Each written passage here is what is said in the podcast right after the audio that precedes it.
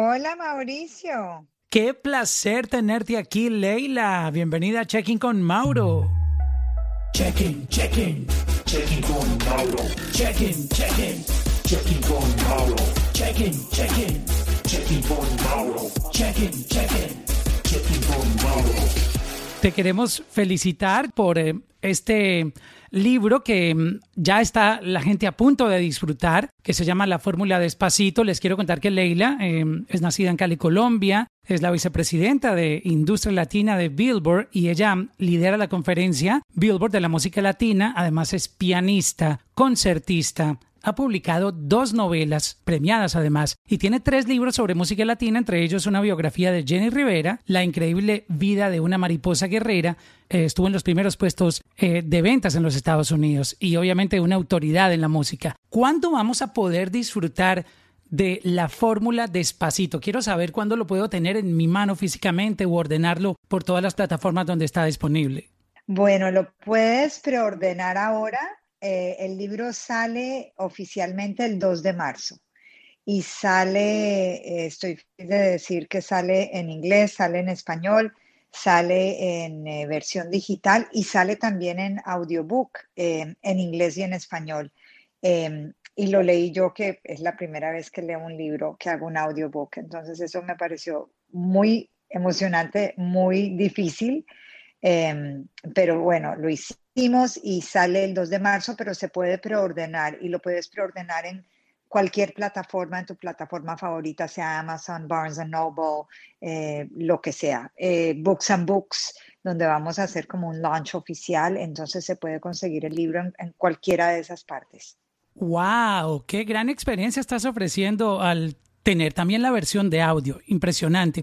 Leila, antes de meternos de lleno a hablar de, del libro, como aquí hay mucha gente que te ve a ti como un gran ejemplo, todos te vemos como que, wow, yo quiero hacer lo que esta mujer ha hecho en, la industria, poder disfrutar de, de, de, la música, estar acompañando a los artistas en su crecimiento. Eh, exponerlos de esa manera tan increíble que ustedes los hacen en esos artículos tan ricos en, eh, tú sabes, con la historia del artista, con todo lo que hacen. Este, pero, pero todo esto tiene una historia y, y se remonta a, Cali, Colombia, ¿no? Tú, tú eres caleña, eh, colombiana. ¿Cómo tú llegas al periodismo? ¿Qué, ¿Qué te motiva porque yo sé que tu familia, creo que tienes una hermana odontóloga, este, tu familia, eh, ¿hay periodistas en tu casa?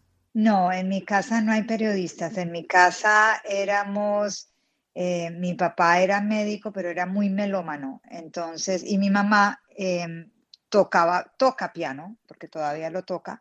Era una pianista amateur, pero muy buena. Entonces, en la casa había música permanentemente, eh, pero cuando digo permanentemente es permanentemente. Eh, había, se oía mucha música clásica, mucha música cubana. Mi papá era un, era un gran bailarín, entonces cuando venían las orquestas cubanas a Cali, venían a la casa. Y en la casa todos estudiamos música, todos teníamos que estudiar música y mi hermano de hecho es guitarrista clásico, es un gran guitarrista clásico, se llama Ricardo Cobo vive en Las Vegas y, yo terminé siendo pianista. Entonces eh, la música era muy obligatoria. Em, y de ahí es que empieza mi pasión por la música. Yo después pues estudié piano toda mi, niñez, estudié en el Conservatorio de Cali y, y, después seguí estudiando piano, hice carrera de pianista concertista por unos años y después estudié, bueno, después no, estudié en Nueva York, en Manhattan School of Music y, y ya no toco, debo decir, porque además la música clásica es muy ingrata, pero sí me ha servido en todo lo que hago, ¿no? Es, es lo que informa la manera como, como hago mi trabajo, como hago mis entrevistas, como hablo con los artistas, eh, porque sí es un idioma común, entonces me ha ayudado muchísimo. ¿Por qué dices que la música clásica es ingrata? Bueno, es que es ingrata porque si tú dejas de practicar, eh, no, no, no puedes, no tocas bien. o por lo menos yo no. Hay gente que es mucho mejor que yo y tienen esa habilidad de no tener que practicar y, y se sientan y les sale, pero, pero no, es algo que requiere mucha práctica. ¿Tu carrera periodística en los medios la viniste a comenzar aquí en los Estados Unidos? Vine a ejercerlo en Estados Unidos. En, estudié comunicación social em, en la Universidad Javeriana, entonces lo estudié, pero no lo ejercí. Y ya cuando ya acabé mi carrera de música, pensé que tenía que haber alguna manera de, de poder mezclar las dos cosas. Y, y me parecía como muy lógico poder escribir de música. Y eso fue lo que empecé a hacer. Y tuve la buena suerte que yo estaba en Los Ángeles. Me ayudó mucha gente en el camino. ¿ah? Em, gente colombiana que vivía en Los Ángeles me dio mucho la mano. Y me conseguí de pura chiripa un trabajo en el Los Angeles Times. Primero trabajé en televisión un poco y después me salió un trabajo en el Los Angeles Times que tenían una sección bilingüe y ahí fue que realmente empezó mi carrera como periodista de música. ¿Cómo era en el momento que tú estabas, eh, digamos, haciendo periodismo, pero obviamente de, la música latina no había como muchas noticias o mucho cubrimiento? ¿Cómo tú encuentras esa oportunidad de ese espacio para escribir sobre música latina? Ah, ¿Qué estaba pasando en ese momento que tú, que tú ves como que eso tenía un, camino y, seguramente eh, por ahí fue donde tú quisiste enrutarte. ¿Cómo, tú encuentras ese huequito eh, para la música latina? La verdad, la verdad es que yo había pensado que iba a hacer, que iba a escribir sobre música clásica, que era lo que conocía como la palma de mi mano, ¿no? Obviamente porque era lo que hacía. Pero ese espacio ya estaba ocupado y estaba muy bien ocupado. El espacio que vi abierto fue el de la música latina, porque nadie estaba hablando de la música latina mucho. Eh, si había gente, estaba en el LA Times, trabajaba Enrique Lopetegui, que es un gran periodista y especialmente de rock en español, pero como que todo el resto del campo estaba un poquito abierto. Entonces empecé, a mí no me contrataron de reportera de música, ni mucho menos. A mí yo era un yo escribía de todo, escribía para una sección que se llamaba Nuestro Tiempo, em, pero me empecé a buscar los espacios y creo que eso es bien importante, ¿ah? porque no había un sitio. No, ahora hablamos mucho de encontrar el sitio para, para los periodistas latinos en los medios en inglés y en ese momento no, como que no existían los lugares, entonces uno tenía que crearlos y yo creo que esa ha sido como mi filosofía toda la vida con, con lo que hago, que si algo no existe, pues entonces tú tienes que hacerlo, porque nadie más te lo va a hacer, ¿sabes? Entonces, en ese caso, eh, empecé como que a proponer esas notas y empecé a crear como mi lugar, pero fue algo que no era que estuviera ahí, me tocó como que hacerlo. Wow, ahí está la respuesta, Leila, para la gente que te pregunta cuál es el secreto de tu éxito, que es, es esa pregunta que nunca le falta a una persona, por ejemplo, como tú pero básicamente es que tú, tú te inventaste el camino, lo, lo pavimentaste para llegar a donde estás. No había camino, básicamente, ¿no? No, no había camino. Y no me gusta decir que me lo inventé, porque no fue que me lo inventé, ¿me entiendes? Era como que, ok, quiero hacer esto, no hay nadie haciéndolo, deja, propongo por acá. Uno, yo no creo que yo estuviera enteramente consciente de lo que estaba haciendo, solo sabía que quería hacer algo que nadie lo estaba haciendo y que si yo no, como que si yo no levantaba la mano y decía, ¿qué tal si hacemos esto? Pues no se iba a hacer. Nadie más, eh, si, me explico, no, era algo que si tú no decías necesitan esto, nadie lo necesitaba. En algún momento me recuerdo que, que en, mi libro creo que, que hasta ah, pongo esa cita, que Afo Verde de Sony me estaba hablando de Rosalía y me dijo, Rosalía es la artista que no sabíamos que necesitábamos. Obviamente no me estoy comparando con Rosalía, valga, valga la aclaración, ni mucho menos, pero quiero decir que a veces tú no sabes que algo se necesita hasta que no lo pones sobre la mesa. El hecho de que no esté sobre la mesa no quiere decir que no haga falta. Wow, qué, qué bonita frase. La voy a apuntar por aquí de, recuerdo. Este, ¿te pusieron el, la famosa, el famoso muro eh, de bloqueo, como que, Leila, ¿qué es eso que tú quieres hacer? Para eso no hay mercado. Eh, obviamente estamos remontándonos, no es ahora, era antes, ¿no? Eh, no había tantos artistas, no había como ese boom latino. ¿Cuáles fueron esos primeros challenges que te encontraste para llevar a cabo esa idea que tú creaste? Hubo mil challenges, Mauricio, hubo mil challenges y los challenges siempre fueron en el sentido que yo era una persona latina de Colombia que hablaba inglés muy bien o yo pensaba que hablaba inglés muy bien en todo caso, eh, pero que tenía acento y, creo que hasta el sol de hoy eso sigue siendo un problema. Em, de hecho, cuando yo primero llegué a Los Ángeles, yo quería, el trabajo que de verdad quería era trabajar en radio, a mí me encantaba la radio.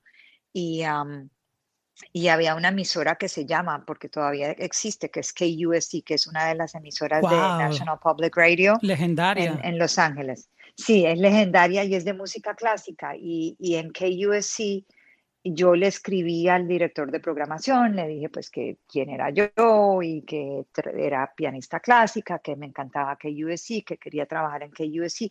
Y el tipo muy amablemente me dio, nos reunimos y me dijo, ¿sabe qué? Le voy a dar la oportunidad de ser un, un substitute host.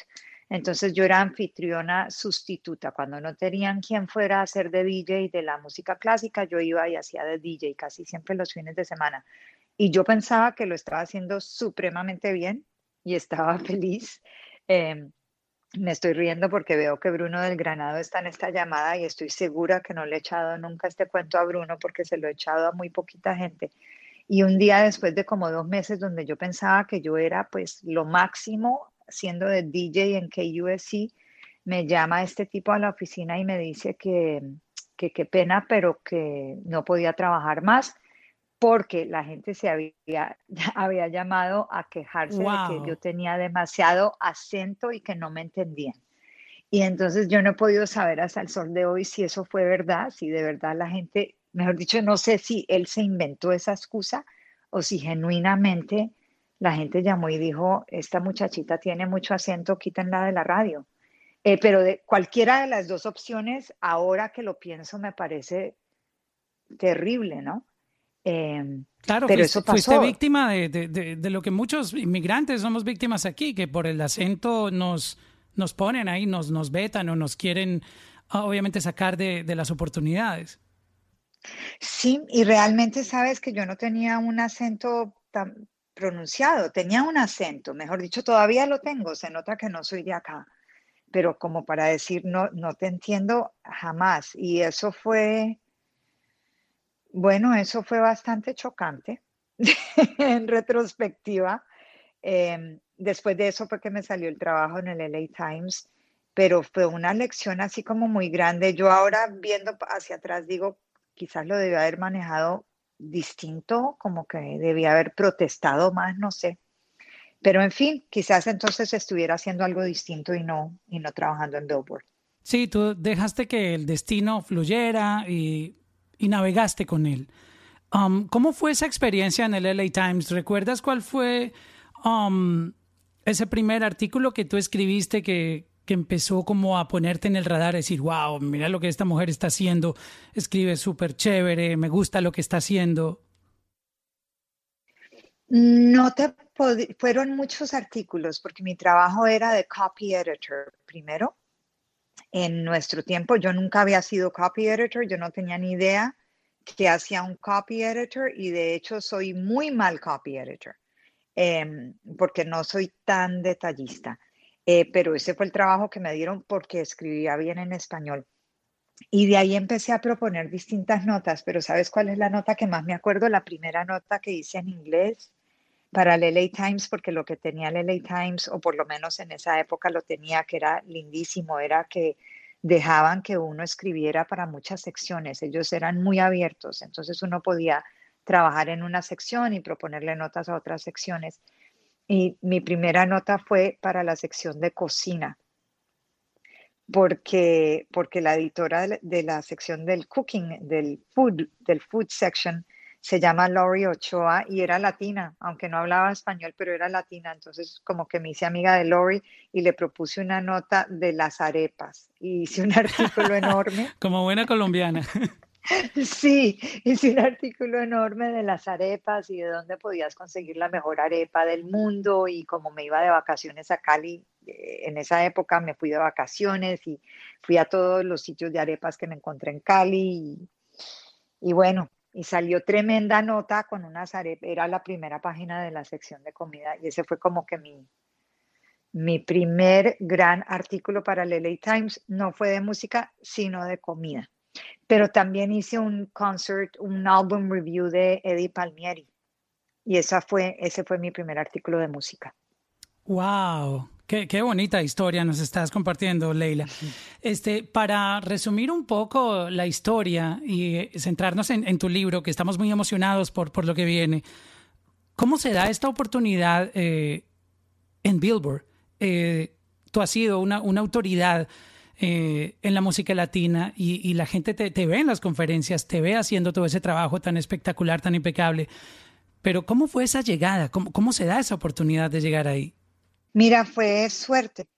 Realmente yo cuando, y creo que es muy importante en una carrera saber reconocer las oportunidades cuando llegan. No quiero decir que yo siempre las he reconocido, pero en esta ocasión yo estaba, porque el trabajo en el LA Times se acabó, entre otras, ¿no? Cerraron mi sección, eh, yo me quedé trabajando en Metro y después quedé embarazada y entonces ellos no querían que uno trabajara de la casa y me salió un trabajo en, en, Miami, en el Miami Herald, que fue un gran trabajo porque era la crítica de música del Miami Herald. Y nos vinimos a vivir a Miami y después de trabajar en el Herald dos años, eh, conocí lo que era Billboard. Yo antes no, realmente no estaba muy empapada de Billboard, pero en Miami sí, porque en Miami se hacía la conferencia de música latina y conocí al editor latino de Billboard de esa época, que era un tipo gringo que se llama John Lannert, que sabe mucho de música latina, y, y, teníamos una buena relación y oí que él se iba. Entonces lo llamé y le pregunté que si era verdad y que si podía aplicar a ese trabajo, que si estaban aceptando aplicaciones, y me dijo sí. Y apliqué y en ese momento todos mis amigos que eran periodistas me dijeron que era una mala idea porque uno no se iba de un medio comercial a un B2B, a un business to business, que es lo que era Billboard. Pero a mí me pareció que Billboard era espectacular, ¿no? Porque era como que la revista de música, era la, el referente de música. Y yo dije, wow, así sea un B2B, me parece genial trabajar en Billboard y poder hablar de la industria y, y de los líderes. Me parecía increíble el trabajo. Entonces apliqué y, y empujé mucho para que se me diera y me lo dieron. Pero fue suerte, fue como que estar en el lugar correcto, en el momento correcto. Wow. Y ¿Con qué ideas tú llegaste en ese momento cuando tuviste esa oportunidad? ¿Qué, ¿Qué, era lo que estaba pasando en la industria para montarnos en esa película? Y gracias al audio, porque aquí no, no hay video, entonces todo eso que tú cuentas, uno como que por el momento se va montando en la película y te va imaginando haciendo las cosas que tú describes. Y devolvámonos a ese momento que tú empiezas como a, a crear esa estrategia o, o a ver qué hacías con, con ese departamento latino. Um, ¿Recuerdas cómo empezaste tú a enrutar todas las cosas? Sí, pues era un gran momento. Voy a, voy a sonar viejísima, desgraciadamente. Este, este pedazo lo, lo, lo eh, le vamos a hacer mute aquí todo. Quítense los audios, no mentiras. Eh, pero sabes que era la época, hacía un año que Ricky Martin había sacado Living la Vida Loca, entonces era un muy buen momento para la música latina eh, cuando yo entré. Entonces estaba Ricky, estaba Mark, estaba Jennifer, estaba Shakira, iba, estaba a punto de cruzar. Era un momento muy emocionante.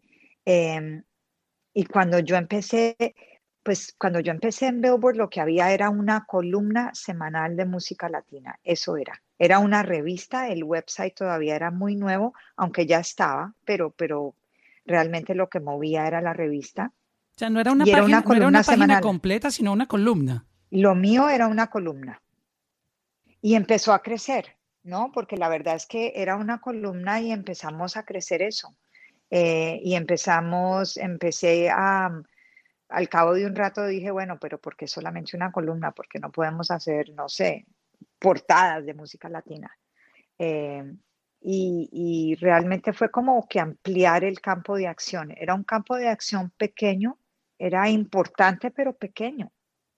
Entonces fue cuestión de ampliarlo. Sí, ha sido un proceso como de convencer a la gente de que, de que importa, ¿no? A pesar de que sea en español, a pesar de que era un porcentaje pequeño del negocio en Estados Unidos en ese momento, ¿no? Esto era antes del streaming y todo eso, eh, pero siempre fue de convencer a la gente que esto era importante, que, que aunque ellos no entendieran lo que se decía ni lo que se cantaba, era importante. Y esto ha sido a veces fácil y a veces bien difícil, porque la gente lo que no entiende le teme un poquito, ¿no? Leila, y como mujer te encontraste esos challenges a los que ustedes eh, se ven enfrentados porque yo no entiendo, este, a mí me encanta, por mí que el, mundo sea gobernado todo por mujeres y que las mujeres estén a la cabeza de todo. Yo soy súper feliz viendo a las mujeres a cargo de todo, pero también eh, e, es una industria un poco masculina, ¿no? ¿Tú, no te topaste con, con eso cuando entraste? No, para mí eso no fue un problema, ¿sabes? Eh, creo que a veces, ¿no? Hubo un par de veces donde sí fue como una cosa un poquito déspota y machista y lo que quieras, pero por lo general eso para mí no fue un obstáculo. Para mí lo que siempre fue un obstáculo y continúa siendo un obstáculo fue el hecho de, ser latina. Y, y, es, no sé, empiezo a ver un cambio, pero creo que eso ha sido un obstáculo permanente, el hecho de ser de otra cultura y de una cultura que hay gente que percibe que es como un, como un threat, ¿no? Eh, no sé, y con Trump obviamente eso se, se incrementó, pero ese ha sido el obstáculo. Y todavía me, me molesta mucho cuando veo los medios que yo leo, ¿no? Eh, sitios como el New York Times o el Washington Post, ah, me suscribo a ambos y que todavía no cubran bien las cosas latinas, más allá de la música, ¿no? de la música, olvídate, es mínimo lo que hacen. Pero no es solamente música, es música, cine, televisión, negocios. Es como que lo latino eh, todavía no se entiende que es importante y que es el 19% de la población. El 19% de la población. Entonces, a mí me parece alucino que uno todavía esté en plan de convencer, pero todavía estamos en plan de convencer. Y convencer, me imagino que fue lo, lo, lo, primero que tuviste que hacer en esa gestión. ¿Cómo logras una, una, primera portada de un, de un latino? Compártenos ese momento que seguramente fue histórico eh, para nuestra cultura y, y, para la gestión que tú estabas realizando. Pues en esa época no había portadas individuales. La portada de la revista era como un collage. Había varias historias pero la primera que yo hice fue de Mark Anthony. Esa fue mi primera historia de portada. Em, creo que fue su gira, no me acuerdo exactamente qué fue. Ah, no, fue que hizo una campaña de Milk, de Got Milk. Y fue así como que súper grande porque creo que fue el primer artista latino que hacía la campaña de Got Milk o algo por el estilo. Pero fue eso, mejor dicho, para lograr esas historias uno siempre tenía que como que mostrar que el artista latino estaba haciendo algo tan fuera de lo común y tan salido de base que había que ponerlo en la portada. Y, era fácil, era fácil lo sustentar. Cual es como una lástima, ¿no? Claro, era, era fácil sustentar lo que hacían, porque hoy en día está la data, que tú ves los plays, los views, pero en, en, ese entonces, ¿cómo tú demostrabas el éxito de, de, un artista latino para poder, digamos, incluirlo en una portada o, o, o hacerle un reportaje importante?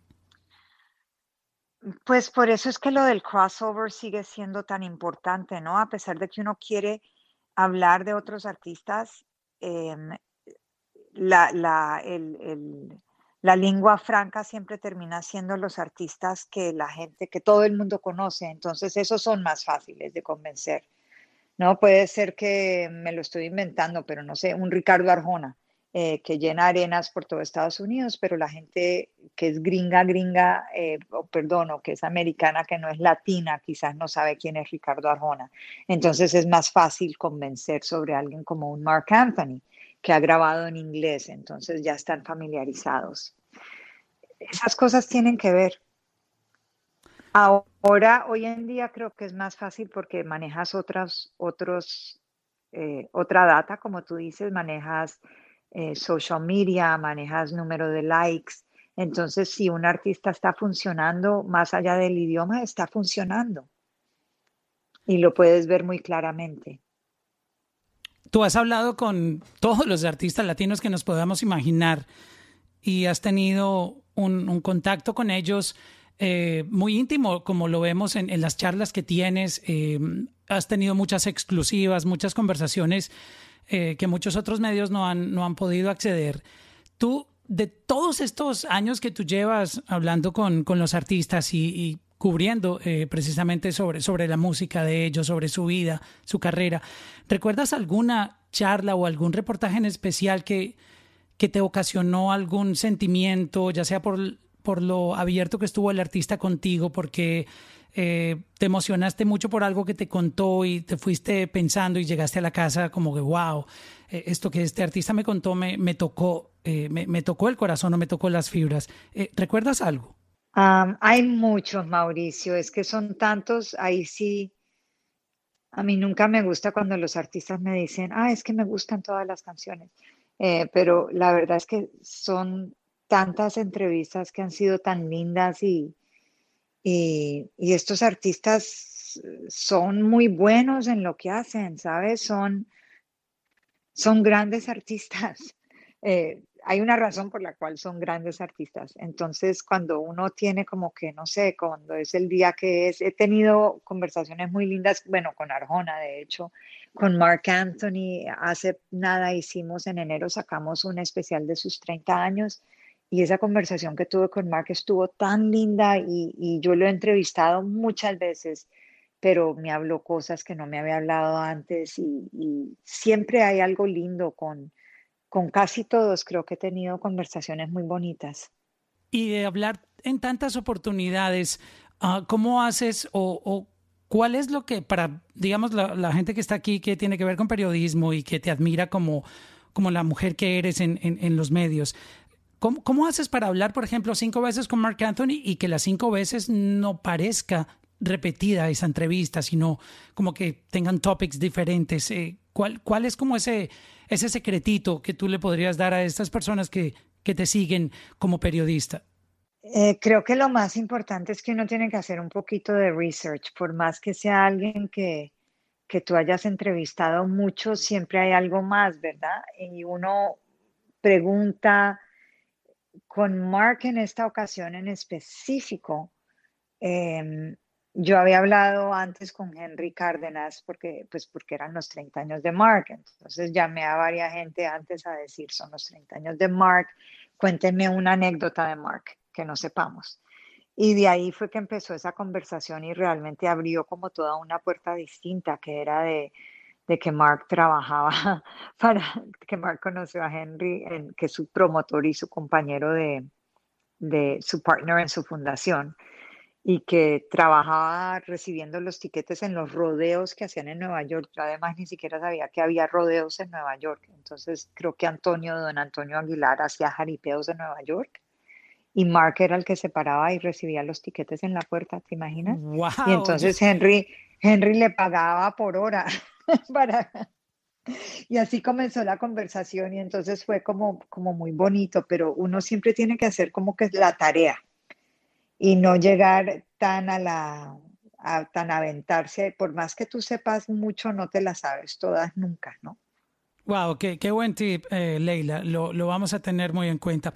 Ya me quiero concentrar en, en tu libro porque mm, estás haciendo un trabajo y la gente, yo sé que le va a encantar eh, la fórmula despacito, en, en, inglés es Decoding Despacito, los hits de la música latina contados por sus artistas. ¿Cómo empieza este proyecto? Cuéntanos desde, desde, desde la hora cero. A ver, la hora cero, la hora cero es que mi agente literario que se llama Bruno del Granado, que veo en esta llamada, pero yo no sé si, si ellos pueden hablar. O claro que sí, si quieres yo lo puedo incluir aquí a hablar eh, y tú puedes interactuar con él como lo deseas. Este salón es tuyo, Leila, tú eres la dueña de este room. Ahí lo tienes ya como speaker. Ahí está Bruno. Pues Bruno me llama y me dice que, que alguien, que en Penguin querían una historia de la música latina, ¿correcto Bruno? ¿Me estoy acordando bien? Exactamente. Y, y, especialmente Cristóbal Pera, que Leila, puedes hablar un poco de la trayectoria de Cristóbal. Ay, pues Cristóbal, me, me, llama Bruno y me dice, en Penguin quieren hacer una historia de la música latina y yo estaba en ese momento escribiendo mi tercera novela, que a mí me encantan mis novelas y entonces yo estaba muerta de las ganas de escribir mi novela y, y me dice Bruno esto de la historia de la música latina y le digo, pucha Bruno, una historia de la música latina, qué pereza, ¿quién va a leer eso? Hay que como que pensarlo bien y además yo estoy en el cuento de la novela. Entonces le dije, ¿sabe qué? Y me dice Bruno, no, porque el editor es Cristóbal Pera. Y le digo, ¿quién es Cristóbal Pera? Y me dice, es el editor de García Márquez. Y dije, ah, bueno. Wow. Ahí, ahí como que cambia, cambia la cosa. De pronto estoy súper interesada en la historia de la música latina. De cualquier forma. Entonces le dije a Bruno, ¿sabe qué? Dejé hablo con, con Cristóbal, pero le puedo también plantear mi novela porque yo me muero porque me saquen mi novela. Entonces fui a Nueva York, me reuní con Cristóbal, le presenté cinco capítulos de mi novela, me dijo que no, gracias. pero terminamos hablando de la historia de la música latina y como que me emocioné, se emocionó él, se emocionó Bruno y empezamos a hablar de distintas ideas de cómo contar esta historia. Y entre las muchas ideas empezamos a hablar de hacer una historia oral, donde la historia la contara no yo, sino los protagonistas de la historia, los artistas, los ejecutivos, los agentes, la gente que había estado ahí y finalmente le escribí a, a, Cristóbal un capítulo sobre Despacito, porque Despacito acababa de pasar. Eh, y lo tenía súper fresco en la cabeza y había hecho muchas entrevistas de Despacito. Entonces le hice una historia oral de Despacito. Le mandé el capítulo por email y, el, y en el subject matter le puse decoding Despacito porque fue lo que se me ocurrió en ese momento. Wow. Y se lo mandé. Y Cristóbal me llamó y me dijo, no, me encanta, esto está perfecto, esto es lo que tenemos que hacer. Y ahí, de ahí nació la idea de hacer, de contar la historia a través de las canciones y que cada canción fuera su propia historia. ¡Wow! ¡Wow! Leila, tú escribiste este libro, lo tienes en dos idiomas, lo tienes en español y en inglés. ¿Esa primera versión en qué idioma salió? Te cuento que fue en inglés. ¿Tú, tú piensas, en, tú piensas en inglés? Escribo, siento que escribo mejor en inglés, porque es el idioma en el que trabajo a diario y, y es en el, el, idioma en el que escribo todos los días. Entonces, especialmente cuando escribo de música, me sale muy fácil, me sale como que más fácil en inglés. Pero como las entrevistas también eran en español, ¿no? Porque la mayoría de la gente, por lo menos los artistas, muchos hablan solamente español, entonces terminó siendo como un híbrido. Y más o menos a mitad de camino decidimos, no sé si me equivoco, Bruno, o si fue desde el comienzo, decidimos que el libro iba a salir en ambos idiomas. Sí, eso, eso, eso es cierto. Y Cristóbal vio el potencial después de leer despacito, que nos dijo, voy a hablar con mi equipo del mercado general anglo, porque la idea sería que salgan los dos. Y eso lo aprobaron rápidamente y obviamente manos a la masa, porque es la primera vez que una clase de libro que no sea de un escritor estilo Gabriel García o que sea algo, una biografía estilo Obama, salen los dos idiomas simultáneamente. Wow. Viste, Mauricio, no soy ni García Márquez ni Obama. Wow, pero estoy, Leila, estoy jodida. Estás haciendo historia, Leila, estás haciendo historia. Oye, yo puedo, yo puedo tirar unos spoilers aquí. Eh, eh, en sonido, pues no, no, con tu voz, me refiero a, a, a de música. O, o tú claro, te pones, o tú, o tú me regañas. Ok, entonces. No, no te regaño. Voy a empezar una serie de preguntas porque Leila, Leila eh, hizo un, un track list. Yo no me quiero imaginar lo complicado que fue tomar la decisión de escoger estas canciones, porque obviamente hay, un, hay muchas canciones latinas, pero tú hiciste en, en mi eh, pensamiento, yo estoy de acuerdo con el listado que hiciste con el tracklist. Sé que hay muchas canciones que también se podrían haber incluido, pero, pero creo que tú fuiste al grano, o sea, la manera como tú hiciste la selección de las canciones creo que representa lo que tú eh, querías eh, contar en, en, la historia y, y creo que lo entendemos muy bien los fanáticos de la música. Voy a empezar con soltándoles el audio de una de las canciones que están incluidas en precisamente la fórmula Despacito.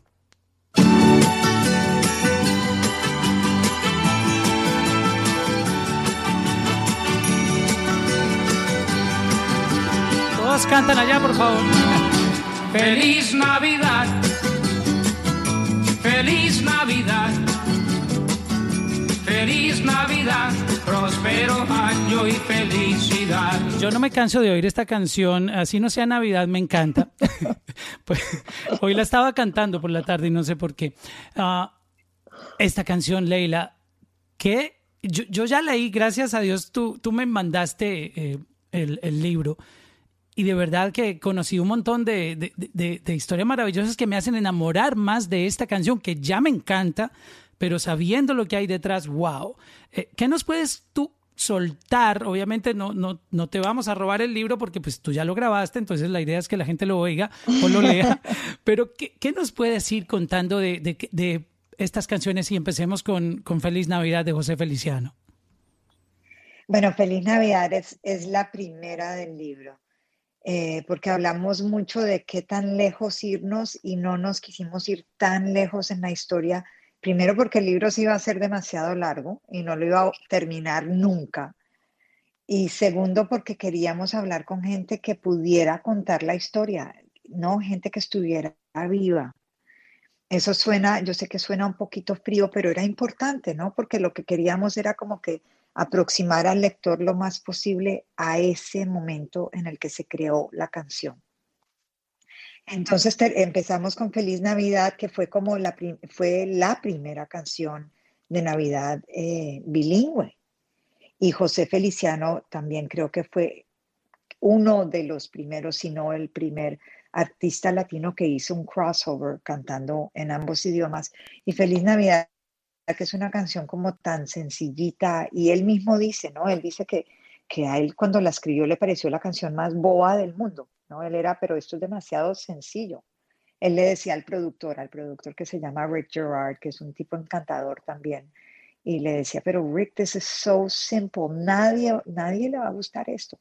Y así fue que empezó la canción. Me hiciste acordar de tu entrevista con Osuna que te dijo que para él Taki Taki era una estupidez. Y mira. sí. Las canciones sí, tienen eso. eso de Taki Taki. Y fíjate que Osuna y Taki Taki, por ejemplo, no están en el libro, pero no era porque no deberían estar en el libro, sino que yo paré el libro antes de Taki Taki. Eh, por la misma razón, ¿no? Porque llegó un momento en el que tenía que entregar el libro y, y los libros se trabajan con tanto tiempo, entonces muchas de las canciones de los grandes hits de ahora, pues no están, pero no están porque no, no quisiera tenerlos, sino porque, porque no, porque se acabó el libro y llegó un momento en el que dijimos, no más, este libro está cerrado. Pero eso es una fantástica noticia, Leila, porque viene Dicorin, no sé, Taki Taki. Bueno, sí, hay que hablarle a mi agente Bruno del sí. Granado para que venda la parte 2. Exactamente. Solo para añadir, eh, Leila eh, y, y, Mauricio, este manuscrito final se tuvo que entregar a Penguin el año pasado en marzo, abril, justo cuando la pandemia estaba empezando. La idea era que este libro salga en, en noviembre para alrededor de los Latin Grammys, alrededor de las fiestas, Thanksgiving y todo, pero luego nos enteramos que Obama estaba sacando su libro, o sea que le dejamos el camino a él pero este manuscrito, como dijo Leila, se entregó fin, ya listo completo y todo en marzo del año pasado. Por eso que Bad Bunny, Taki Taki y, y muchos otros no han entrado, pero eso significa que tiene que haber segunda parte. Pero claro, nosotros exacto. encantados.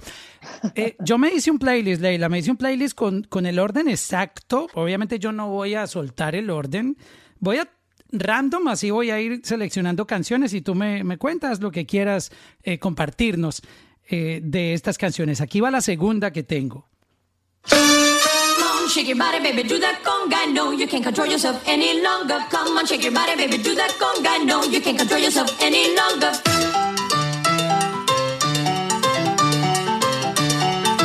Creo que los ánimos están subiendo esta noche con esta canción.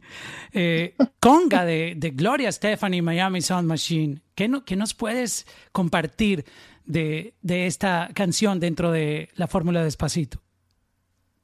Bueno, esa primero que todo que Gloria Estefan da una entrevista tan buena, ¿no? Ella es tan elocuente y se acuerda de todo, es impresionante.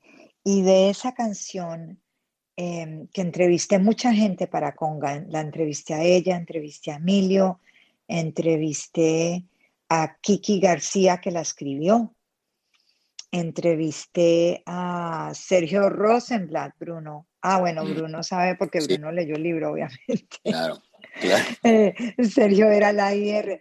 Pero lo que más me quedó del de, el capítulo de Conga es que con todo lo que he entrevistado a Gloria, con todo lo que todos hemos entrevistado a Gloria, había un montón de cosas de ese libro, de, ese, de esa canción que yo no sabía. Y en esa introducción, tú la, la dejaste de, tocar exactamente cuando se oye como un grito al puro final. Y ese grito es James Brown. Ella se amplió a James Brown. Yo, venga, venga, yo lo pongo, Leila. Usted me dice, yo lo voy a poner aquí. Shake your body, baby, do that conga. No, you can't control yourself any longer. Come on, shake your body, baby, do that conga. No, you can't control yourself any longer.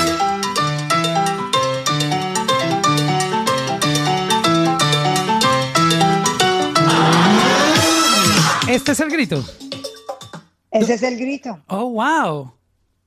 No teníamos ni la menor idea. wow. no, pues yo tampoco. Yo tampoco tenía ni la menor idea hasta que me contó. Y eso para mí fue como que una súper revelación. También me contó que nunca, la, nunca hicieron una versión en español porque es tan percutida la voz. El chonca, pues, es que ni, ni, lo sé, ni lo sé hacer, pero la voz es tan percutida que ella me dijo que en español eso no funcionaría. Entonces por eso nunca lo hicieron en español. Eh, o fue una de las razones para no hacerlo, ¿no? Y, y, como ella explica cómo grabaron esa parte a capela, los, los metales que tenían esta sección de metal, que era increíble, que sacaron todos los ahorros para producir la canción, que en eso fue que metieron la plata. Eh, la historia es increíble, ¿no? Porque ellos eran un grupito de Miami, de verdad, un grupito de Miami haciendo esta música que nadie estaba haciendo en esa época y pavimentando lo que está pasando hoy en día, que digamos esta nueva generación empezaron a conocer a los, Osunas, a los Bad Bunnies, a J Balvin, pero, pero todo esto está ligado a ese trabajo que, que, hacen o han hecho estos artistas que tú también tienes aquí incluidos en, en la fórmula Despacito, ¿no? Sí, sí, y realmente lo de Gloria y Emilio, entre más pasa el tiempo, más se da uno cuenta eh, que, estamos todos muy endeudados con ellos, la verdad. Sí, de verdad que sí. Y, y, este playlist está increíble. La tercera canción por la que te quiero preguntar, eh, la salsa, obviamente tú vienes de Cali, Colombia, y, y la salsa no puede faltar. Aquí les va una de las canciones que están en la fórmula despacito. No se puede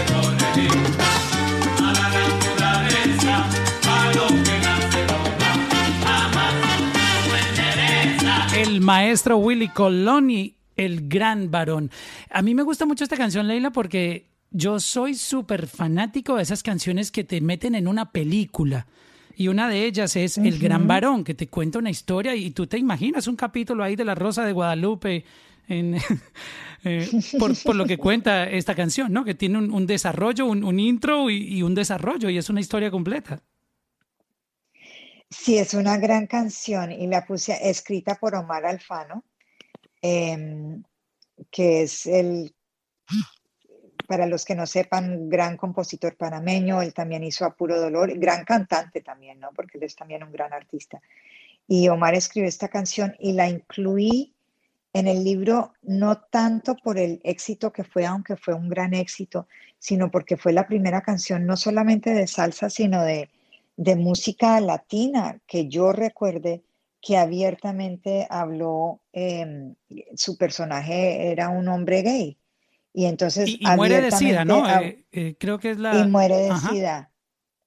Entonces fue la primera vez que yo recuerde que se abordó esta temática, eh, que se abordó de esta manera que fue una sensación, mejor dicho, el, el hecho de que la canción haya podido ser tan un éxito tan grande a pesar de una temática que estoy segura que para muchos fue un poquito chocante o rara en su momento, eh, es un gran parteaguas. Yo creo que esta canción abrió la puerta para que se quitaran muchos tabúes de la música y por supuesto Willy Colón, ¿no? Es, es un gran músico, un gran arreglista, un gran productor y, y bueno, yo quería meter algo de salsa, me hubiera gustado mucho meter Cali Pachanguero, pero sentí que, que esta canción trascendía mucho más. Sí, sí, y representa la salsa además. Leila, ¿cómo, cómo fue el proceso de, del tracklist? ¿Cuántas veces tú lo repensaste y, y, lo reordenabas? Porque de una u otra manera esto, esto es como un playlist eh, yo, lo, yo lo llevé a un playlist porque la verdad escucharlo es placentero y, obviamente cuando tú lees y la gente cuando tenga la oportunidad del 2 que, el libro ya esté afuera, pues seguramente estas canciones van a, van a tener un, repeat en, las personas, pero cuéntanos ese proceso de, de ordenar el, el tracklist. Bueno, primero fue muy difícil escoger las canciones, ¿no? Nosotros partimos de la base que íbamos a tener 20 canciones y yo siento que son todos los, son todos los que están, pero no, no están todos los que son. Eh, porque pues no los pude, primero porque no los pude meter a todos, segundo porque hubo unos que se me cayeron, que no, que yo quería meter y que no, no entraron por, eh, por múltiples motivos y después escoger cuáles canciones, ¿no? Para mí algunas eran muy claras que tenían que estar y, yo tenía una lista enorme, bueno, ni tan enorme, pero yo sí tenía una lista más grande de 20. Yo tenía una lista como de 35. Y debo decir que Bruno y Cristóbal fueron draconianos, entonces eh, me daban eh, como que entre los tres terminamos afilando la lista, pero la idea era poner canciones em, que hubieran trascendido su momento y su lugar latino mejor dicho, que hubieran sido importantes en la música latina, pero más allá. Te doy un ejemplo, tengo em, eh, como abeja el panal de Juan Luis, no, perdón, eh, Burbujas de Amor de Juan Luis Guerra. me traiciona el Hermosa esa canción. Pero, eh, sí, hermosa esa canción y, y es una bachata en español, pero ¿Por qué está ahí? Porque siento que gracias a ese disco, la bachata pudo como que salir de la República Dominicana. Claro que mucha gente sabía que era la bachata. Yo personalmente no había oído bachata hasta que llegó Juan Luis Guerra.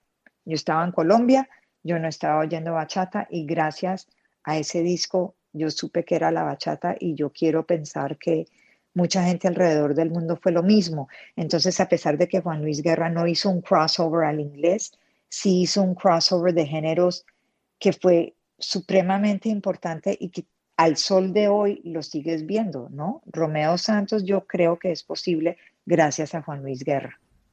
Y esas canciones, en este caso, escogí esa canción porque esa canción la adoro y creo que fue la más exitosa del álbum, pero pude haber escogido dos más de ese álbum. E, era un álbum muy completo.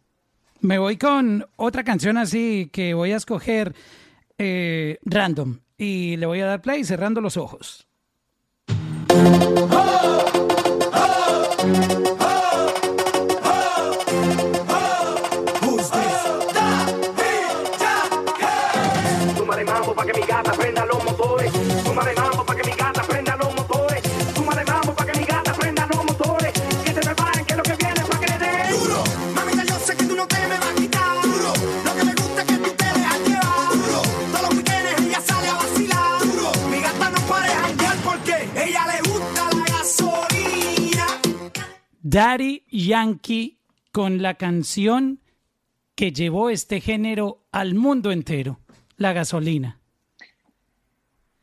Sí, la verdad, la verdad que sí. Creo que de ahí empezó, empezó todo, ¿no? Fue, una, eh, fue la canción en, en los charts de Billboard, fue supremamente exitosa fue el primer solista de reggaetón en llegar al número uno de Top Latin Albums. Eh, esa canción. Y fíjate que esa canción no fue nunca número uno en los charts nuestros, porque en esa época no había emisoras de radio que tocaran esa música. pero realmente yo siento que fue la canción que llevó el reggaetón al mundo y abrió esa puerta. Es una canción muy importante.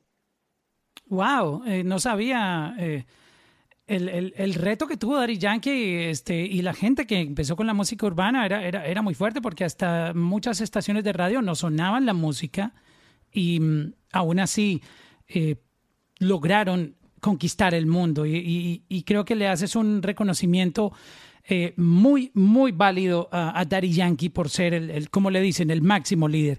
Leila, para que la gente entienda un poco la dinámica de la fórmula de Despacito, ¿Qué hay detrás de cada uno de estos títulos? Yo no estoy revelando todos los títulos, solo algunos, pero ¿qué va a encontrar la gente dentro de, de cada una de esas canciones? Yo creo que van a encontrar unos artistas que estaban, que están, ¿no? Porque, porque voy a, la única que no está con nosotros es Elena.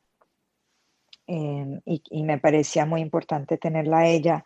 Hablé con su papá Em, pero unos artistas supremamente comprometidos, ¿no? Estas no fueron canciones casuales eh, ni, ni frívolas, eran artistas que quizás no estaban conscientes de, de que estaban causando una historia, algunos sí, eh, pero sí estaban conscientes, sí estaban, eh, estaban abordando su arte con mucha seriedad y con mucho compromiso.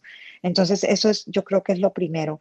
Y lo segundo es todas estas, eh, me impresionó esto, todas estas canciones son eh, colaboraciones en el sentido de que es un equipo, no es el artista solo en la casa con su guitarra escribiendo solo y sacándola solo al mundo, no, hay como que un, mucha gente involucrada y gente de muchas partes distintas, de muchas culturas distintas, de muchos idiomas distintos.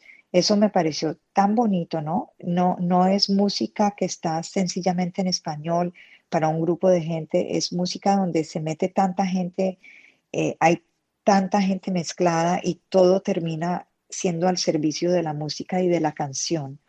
Eso me pareció muy lindo.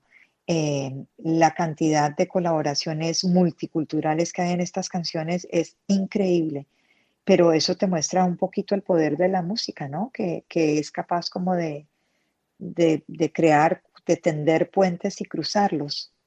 O sea que vamos a enterarnos de personas que participaron que a lo mejor nosotros no teníamos conocimiento que estuvieron vinculadas en esa creación. Sí, y, es que hay muchas personas que contribuyen a, que una canción funcione, ¿no? Despacito, que es como la canción titular, bueno, como no es la canción titular. Eh, ahí tienes a, Luis Fonsi, que fue el que empezó a escribirla, la acabó de escribir ese mismo día con Erika Ender, después trajeron a Daddy Yankee, eh, también está involucrado los productores de la canción, que son Mauricio Renifo y Andrés Torres, que tuvieron mucho que ver. Colombianos, el director del video, que es Carlos Pérez, todas, todos esos pedacitos van sumando. Y quizás si le quitas uno se cae todo, ¿no? Eh, no, no puedes saber, pero cada eslabón de la cadena suma y cada eslabón es importante. Voy a seguir con, con otra canción. Este, a ver qué me da aquí eh, mi sistema random y Aquí va.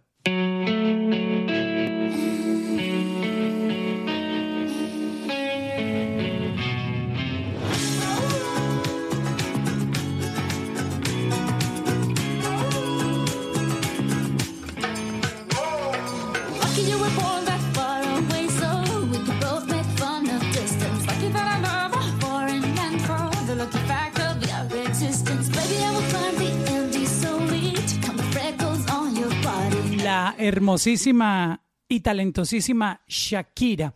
¿Por qué elegiste uh, Whenever, Wherever en esta lista, Leila? Porque fue su primera canción en inglés y fue el primer sencillo de su, de su álbum Crossover y fue como que su gran presentación en sociedad y, y fue un mega éxito. Y creo que gracias a esa canción ella se volvió un éxito global. Puede ser que Hips Don't Lie haya sido un éxito más grande, pero esta fue la canción que la, que le, que la rompió a ella en el, en el mercado global. Esa canción fue un hit muy grande. Eh, y además me encanta, la verdad. Sí, me encanta esa canción, me encanta la Uno le da play a esa canción, uno le da play y esa canción no se oye ni siquiera clásica. Me refiero a clásica que tiene ya algunos años, sino que se escucha demasiado. No sé si es una canción como esas que estaban hechas para sonar bien en cualquier momento. Sí, totalmente. Es una gran canción. Y ella habla de cómo la escribió, la escribió con Tim Mitchell, hablé con Tim. Hablamos mucho de cómo trajo a Ella habla mucho del bombo legüero famoso de Argentina, que trajo un músico folclorista de Argentina para que lo tocara. Eh, y, hablan, eh, entrevisté también a Tommy Motola y entonces él me habla de, de, cómo Shakira llegaba a las reuniones, ella sola se reunía con él en Nueva York y ella venía con una libreta amarilla. Y él me dice, ella daba apuntes y tomaba apuntes y me encanta esa línea. She took, she gave notes and she took notes. Y me la puedo imaginar.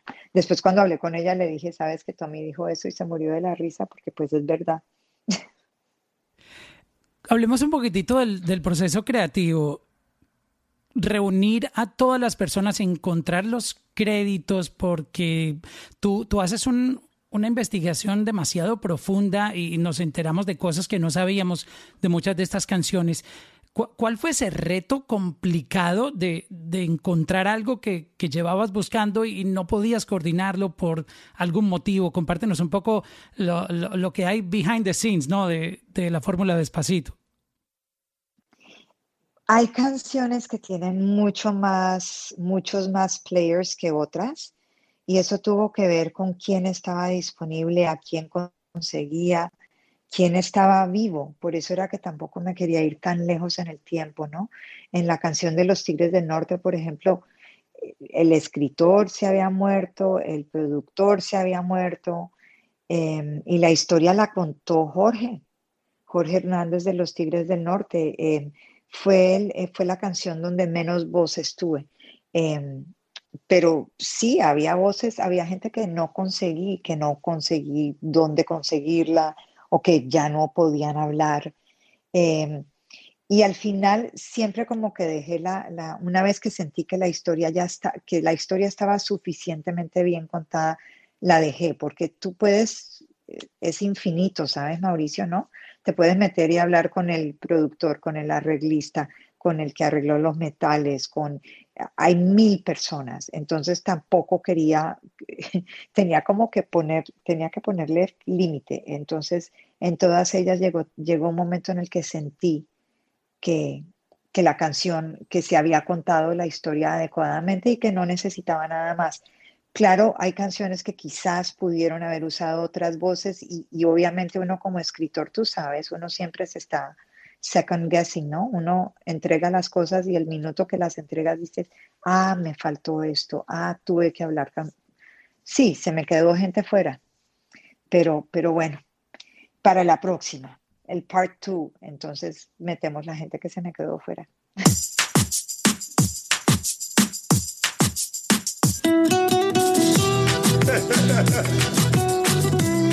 Enrique Iglesias.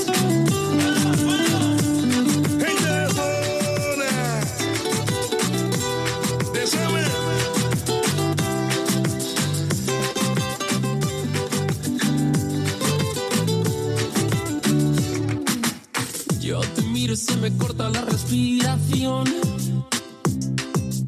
Cuando tú me miras se me sube el corazón. Me palpita lento el corazón. Y en un silencio tu mirada dice mil palabras. Ah, esta canción no me canso de oírla. Eh, una de mis favoritas de esta selección, Leila. Ya con esta yo termino de hacer mis preguntas para empezar a recibir las preguntas del público. Así que pidan ya su turno, por favor.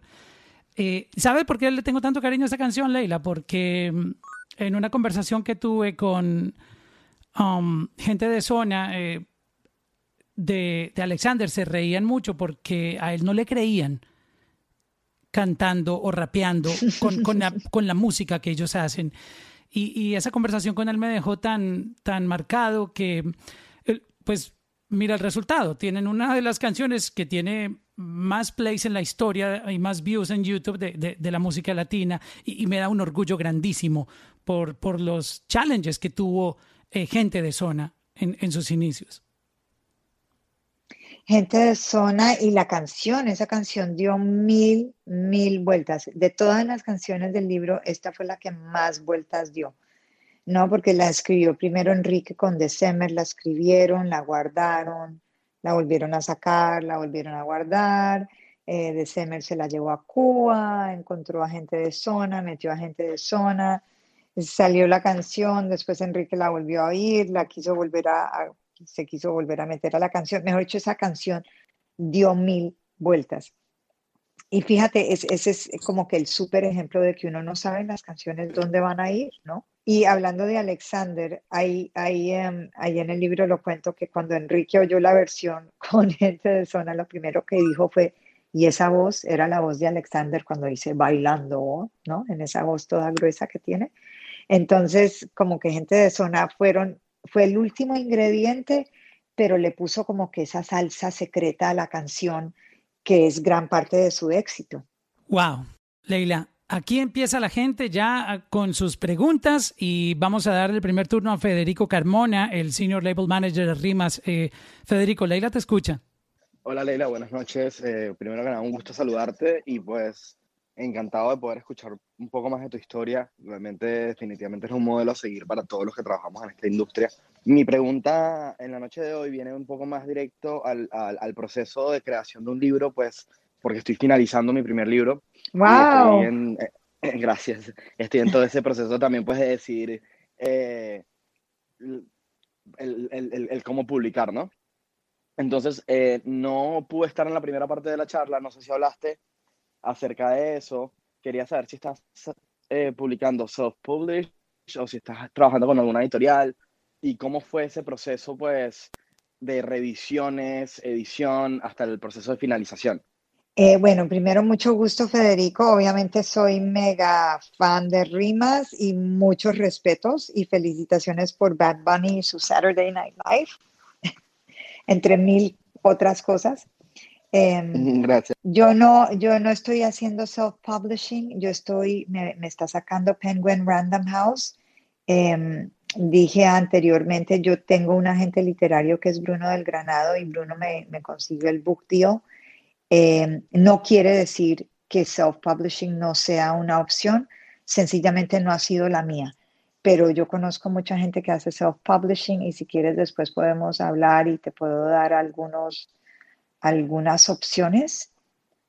Em, yo personalmente a mí no, sí, especialmente ustedes que son como muy independent minded, yo personalmente a mí me gusta tener una editorial, trabajo más tranquila em, y el proceso de edición con la editorial es muy riguroso. Em, te digo, uno escribe, se lo regresan, uno escribe, se lo regresan. En este libro fue un poquito distinto porque al ser una historia oral no es como escribir una novela, ¿no? Es porque estamos hablando que yo cito a la gente textualmente. Em, pero aún así sí hay bastante back and forth, ¿no? Porque ellos quieren que sea un libro que, que tenga el mayor éxito posible y que, y que llegue al mayor número de gente posible. Entonces sí hay un proceso riguroso. Yo lo que te diría y le diría a todo el mundo eh, es que así hagas self-publishing o lo edites a través de una editorial, hay que tener un buen editor, hay que tener un buen proofreader, hay que tener un buen copy editor, hay que tener todos esos ojos adicionales en la página para asegurarse que esté bien, bien escrito, que no hayan errores. Y con todo y eso uno se le van los errores, ¿no? Eh, pero entre más gente profesional lo lea, más limpio sale el libro. Y obviamente lo, más importante es que sea una buena historia. Gracias a Federico y vamos a saludar ahora a Alan. ¿Te escucha Leila? Hola Leila, eh, gracias Mauricio, Gran Room. Leila, te felicito enormemente. No sé si llegué un poco tarde, creo que no. Eh, bueno, primero decirte que me, me, quedé atontado y está increíble. Intenté comprar el libro mientras escuchaba la plática y por lo menos para México en Amazon está agotado. Yo soy de la idea de... ¡Wow! Esto, es, esto es breaking news exclusiva. Sí, sí, está Leila, un aplauso para Leila, por favor, todos prendan ese No, micrófono. no, pero a ver, pero Alan, ¿y no lo puedes comprar digital o lo querías físico? Y lo quería físico, honestamente, por la temática y además un poco de la idea de que físico me gustaría más, lo tendré que comprar digital y luego físico, pero físico ya no hay forma que, que a México por lo menos eh, llegue a través de Amazon. Entonces, eso es No, lo pero primero. pídelo, que ponte en cola. Sí, sí, no, definitivamente lo, lo pondré en cola y cuando esté disponible, ya para que llegue, para que llegue aquí. Pero bueno, eso, ese era un comentario al margen por este y felicitarte. Mi pregunta es, eh, si yo te preguntara, o si alguien te preguntara, ¿cuál sería un ingrediente, un hilo conductor en todos los temas que, que seleccionaste para tu libro? Independientemente que seguramente, y a manera de broma lo digo, que seguramente Emilio Estefan estuvo involucrado en el 80%, pero ¿cuál sería un, un ingrediente que común en todos los temas? ¿Cuál sería algo que tú notas que todos tienen eso en común y a lo mejor por eso fueron un éxito o a lo mejor por eso fueron escritos de esa forma? Yo te diría que más que un hilo conductor, lo que tienen todos en común es que en su momento rompían parámetros. De ver- y de ver, yo sé que eso suena un poquito cliché, pero es la verdad. Eh, fueron canciones que en su momento nadie estaba haciendo nada remotamente parecido. Y de verdad que eso sí es una constante en todas, en todas, en todas, en todas. Eh, Feliz Navidad era una canción bilingüe de Navidad, imagínate, es que eso no existía. Eh, Contrabando y Traición, que fue la que puse de los Tigres del Norte, fue el primer, eh, era, es un narcocorrido, y era un narcocorrido en, en un momento en el que no se tocaban en la radio los narcocorridos, existían, pero eran muy underground. Entonces eso también fue una temática, la temática de contrabando y traición fue una cosa completamente revolucionaria para su época. Eh, Conga, es que ¿quién estaba haciendo eso? Nadie estaba haciendo eso. Ellos hablan mucho de cómo les decían que no podía ser así la música. Eh, entonces cada canción a su manera rompió un paradigma y yo creo que eso es lo que hace que, esas, que estas canciones en particular hayan roto, hayan como que avanzado la historia. Eso es lo que tienen en común. No siempre son necesariamente las que estuvieron más semanas en número uno, ni las que fueron los hits más grandes de cada artista, pero sí fueron canciones que de verdad rompieron algún parámetro en su momento en el tiempo. Gracias, gracias Leila y espero el libro en cuanto esté disponible. Gracias Mauricio. Gracias, Alan, por estar aquí. Buenas noches. Isairis, te escucha Leila. Buenas noches, Mauricio. Buenas noches, Leila. Primeramente, qué gusto hablar contigo. Soy una cantante independiente y créeme que, que es para mí un honor hablar contigo. Además que eres una inspiración para muchas, muchas mujeres. Eh, por ejemplo, para mí eres una gran inspiración. Que has llegado tan Ay, gracias. siendo mujer. Mira, mi pregunta es porque eh, he visto esta controversia en las redes sociales últimamente y me pone a pensar que es cierto. Primero, la primera pregunta es, ¿para ti qué es el reggaetón? Y la segunda, ¿es cierto que es verdad que el reggaetón realmente está perdido y realmente ya no es reggaetón, sino es más urbano? Bueno, hay mucha conversación en las redes de qué es reggaetón, qué es urbano, ¿no? ¿Qué es, qué exactamente es el término urbano? Em, para mí el reggaetón es un género, es un, es un subgénero musical, es ay carajo, es un subgénero de música latina. Y lo que a mí siempre me gustó del reggaetón es que, y, lo he escrito muchas veces, que creo que un ingrediente de su éxito es que no fue una copia de nada que se hiciera en el inglés, ¿no? Tiene ese ritmo de dembow, es verdad, pero era un ritmo que no se estaba haciendo en inglés y eso sí me parece que es muy significativo porque suena, suena distinto al rap, ¿no? No es ni rap ni hip hop, etcétera. Entonces yo creo que ese es como que el éxito del reggaetón, que es un ritmo tan bailable, tan pegajoso y que era muy autóctono, eh, quiero decir nuestro, a pesar de que pues no es, no empezó siendo un ritmo colombiano. Ahora que el reggaetón ahora haya dejado de ser reggaetón y que sea urbano, yo creo que el reggaetón se ha vuelto parte del idioma pop, ¿no? Porque la música, entre comillas, urbana latina ahora es, es el pop latino. Entonces, no creo que sea ni malo ni bueno ponerle ese apelativo. Creo que sigue siendo un ritmo de dembow de reggaetón y que sigue siendo lo que es. Y, y si se vuelve popular, pues maravilloso que se vuelva popular. La verdad, a mí no me, a mí no me incomoda y yo espero que a la gente del género tampoco, porque creo que es bueno que más gente los oiga. Gracias a... No sé si eso te responde la pregunta. Sí, eh, un- una cosita más. Entonces, porque eso yo también lo estaba pensando, que, ok, el urbano es algo más pop con el toque del dembow, pero entonces en varias canciones que de antes, de años pasados, cuando el, no era- cuando el reggaetón no era el boom, también entonces son canciones urbanas o serían tropical. O sea, siento que el ponerle un nombre o un género a una canción es- se está poniendo difícil en latino. Eso es lo que pienso. Es muy difícil ponerle género o no, o es muy difícil calificar las canciones y ponerlas dentro de una, de un de una caja y decir, ok, esto es pop, esto es urbano, esto es reggaetón. Siempre va a ser difícil, Em, pero yo, yo creo que es más fácil, eso es algo que se hace porque, porque en, nuestro caso, en el caso de Billboard, porque necesitas ponerla en un chart determinado. Pero no creo que eso debe afectar que la canción sea un éxito o que sea lo que sea, ¿no?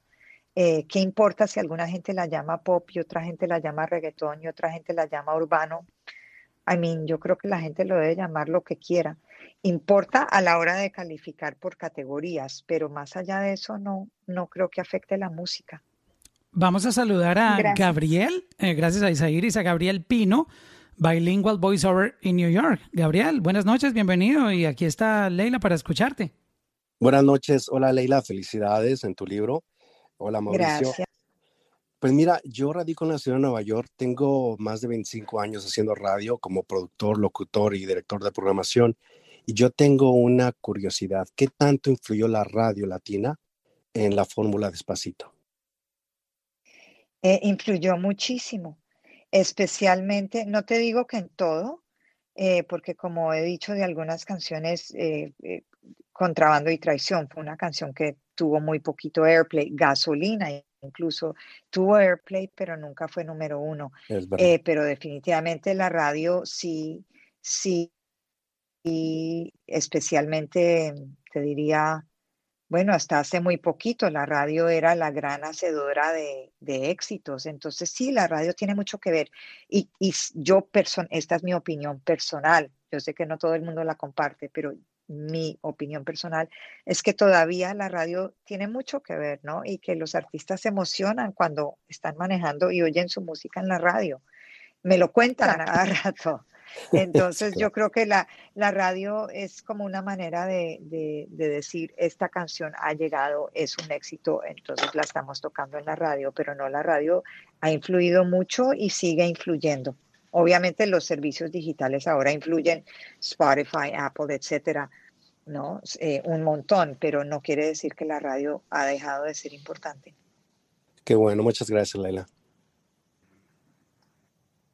Gracias a, Gabriel. Y, estoy de acuerdo, Leila, la radio es la validación de que tú estás haciendo las cosas muy bien como artista, tanto que te pones en, el radar de, ellos.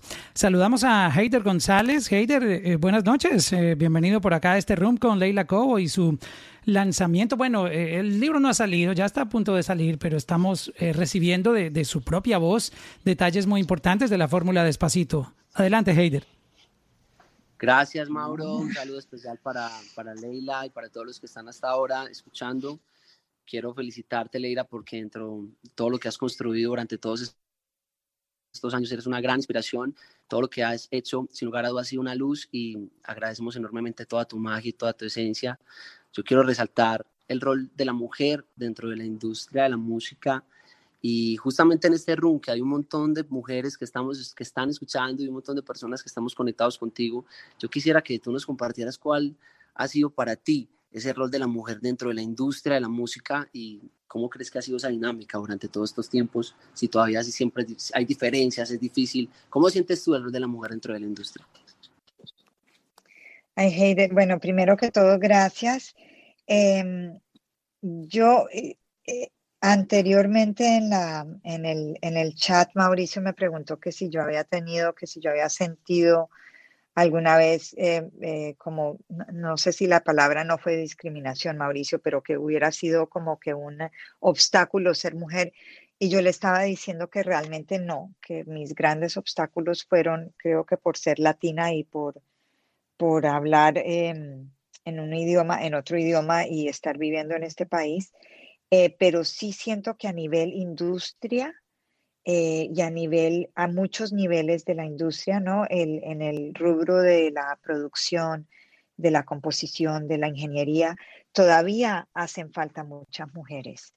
Entonces, creo que las mujeres todavía se están abriendo campo, pero hay unas mujeres ejecutivas que son maravillosas, súper prominentes. Veo algunas aquí en este chat, de hecho, ahorita estoy scrolling down, pero las he visto así como que entrar y salir y que hacen un trabajo importantísimo y grandísimo. Y yo creo que la industria, así como todo, tiene que reflejar la población y los fans, ¿no? Y entonces en, lo que se trata de producción especialmente y songwriting, ingeniería, todavía hacen falta muchas mujeres en el mundo latino, pero creo que en los últimos dos años se ha visto un cambio grande y se ha visto una apertura grande y hay una conversación y se reconoce que hace falta porque además es para hablarle también a las mujeres, ¿no? Entonces tener esas dos voces, la de los hombres y la voz de los hombres y de las mujeres es muy importante. Pero cada vez creo que hay más. Gracias, Leila, por, por, tu respuesta y todas las mejores energías con tu libro. Un abrazo, bendiciones, chao, chao. Gracias. Gracias, Heider. Leila, una pregunta rapidita. En la parte de audio, ¿los artistas hablan o es una narración tuya? Cuéntanos un poquito esa, esa parte del audio que no, no me quedó muy clara.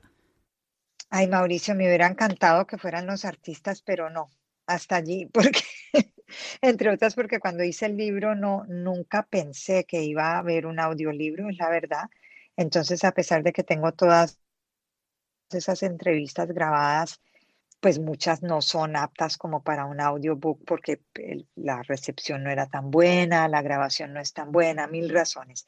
Entonces soy yo. Entonces les va a tocar. Nos vas a, deleitar con tu voz. Narrando el libro. Por ahora, eh, Penguin Vintage, que es una división de Penguin, eh, está publicando el libro en inglés y en español en Estados Unidos y Puerto Rico. Ahora, dependiendo de, cómo va todo, eh, la publicación se va a extender a México, Argentina, Colombia, Chile, como siempre es, porque las casas editoras de libros no son como las discográficas como Sony, Warner o Universal, que si te firman en Miami, de repente tu, sencillo está disponible en todo el mundo y todas las, filiales te trabajan. Si todo sale bien con el libro aquí, eh, se va a distribuir físicamente en todos los territorios latinoamericanos, incluyendo México, Colombia, Brasil, Chile, Panamá, Puerto Rico, eh, perdón, Perú. Eh, en México, lo que ha hecho Penguin ha, ha, exportado vía Amazon libros físicos. Las librerías en México siguen cerradas por la pandemia, obviamente, pero lo, que, lo único que se vende ahora en México es por Amazon o cualquier punto de venta estilo Amazon. Pero obviamente, mientras más ruido se haga con el libro en, nuestros países, más va a haber presión para que Penguin lo distribuya lo más pronto posible. Exacto. Todos a comprar. Bruno, pero pregunta, y, Bruno pregunta para ti, ¿y si yo lo compro en Amazon como un Kindle, como un libro digital, no, no puedo estar en cualquier parte del mundo y comprarlo? Sí, con Amazon puedes de cualquier parte del mundo comprarlo, Leila, como Kindle, sí. Pero si digamos, yo estoy en Buenos Aires, digamos, o en Perú o en Chile, y quiero comprar el libro y no tengo acceso a Amazon o quiero una copia física, como el, el, el, eh, el señor anterior preguntó, en México, eh, tenemos que esperar hasta que Penguin físicamente lo lance en ese mercado. Y obviamente, si, si todo va bien aquí en Estados Unidos, la versión en inglés se va a lanzar en Inglaterra, en Australia, en Sudáfrica, en los países de habla, de habla anglosajona. Y el, el audiolibro va por separado, ¿correcto? Sí, exactamente. Vamos a saludar a Jorge Fernández. Jorge, buenas noches, bienvenido. Buenas noches, muchas gracias eh, por, por esta iniciativa, Mauricio. Eh, pues yo soy desde Maracaibo, Venezuela, les estoy hablando por acá, casi graduado en periodismo y amante del, del entretenimiento y en especial de la música y por ende he seguido tu trabajo desde hace muchos años, Leila lo super admiro y como casi como novato, como principiante, puedo decir que eres casi que un modelo a seguir. Así que felicidades por esta iniciativa. Y por supuesto que voy a estar buscando cómo adquirir este libro. Procuraré adquirirlo en físico, pero si no puedo, pues lo lograré en digital, al menos para tenerlo acá, para ver cómo hago que llegue hasta Venezuela. Listo. Mi pregunta es la siguiente. Me gustaría que definieras en cuatro adjetivos cómo fue todo el proceso de creación de, este libro? Wow, qué buena pregunta. Em, otra, otra cualidad del buen periodista es hacer buenas preguntas. Em, te diría que fue em, emocionante, lindo. Sé que lindo no es como el adjetivo más emocionante del mundo, pero fue lindo. Eh, fue estresante y fue, em, y fue, em, ¿cuál es la palabra en español que estoy buscando? Quiero decir exhaustivo, pero no exhaustivo en el sentido de exhaustivo, sino que fue mucho trabajo.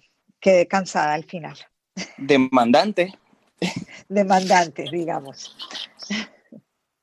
¿Y, ¿Y, cuál fue la parte de la parte estresante de ese proceso? La parte estresante fue preocuparme de que había dejado gente por fuera. Eso me estresó y me sigue estresando, porque a cada rato digo, ah, tuve que haber hablado con tal persona, o ah, qué pesar que no pudimos tener 23 canciones porque hubiera metido estas dos, o ah, qué pesar que corté esto en el 2018 porque me hicieron falta Hawái de Maluma, por decirte algo. Eso me estresa. ¿Desde cuándo estás trabajando en el libro? Disculpa, no sé si lo dijiste al inicio, yo entré un poco tarde. El libro lo entregué el año pasado, ah, lo entregué hace un año.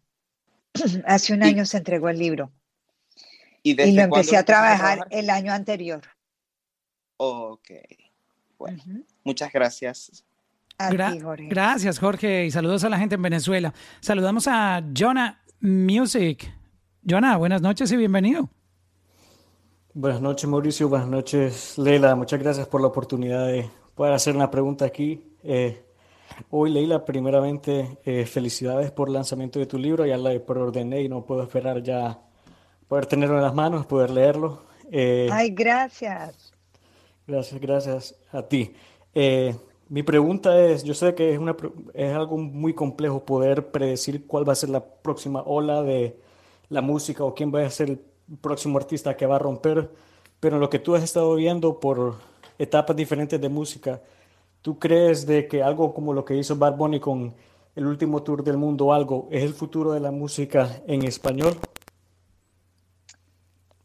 Pues creo que lo que hizo, pero tú quieres decir lo que hizo artísticamente, musicalmente con el disco o lo que hace él en general?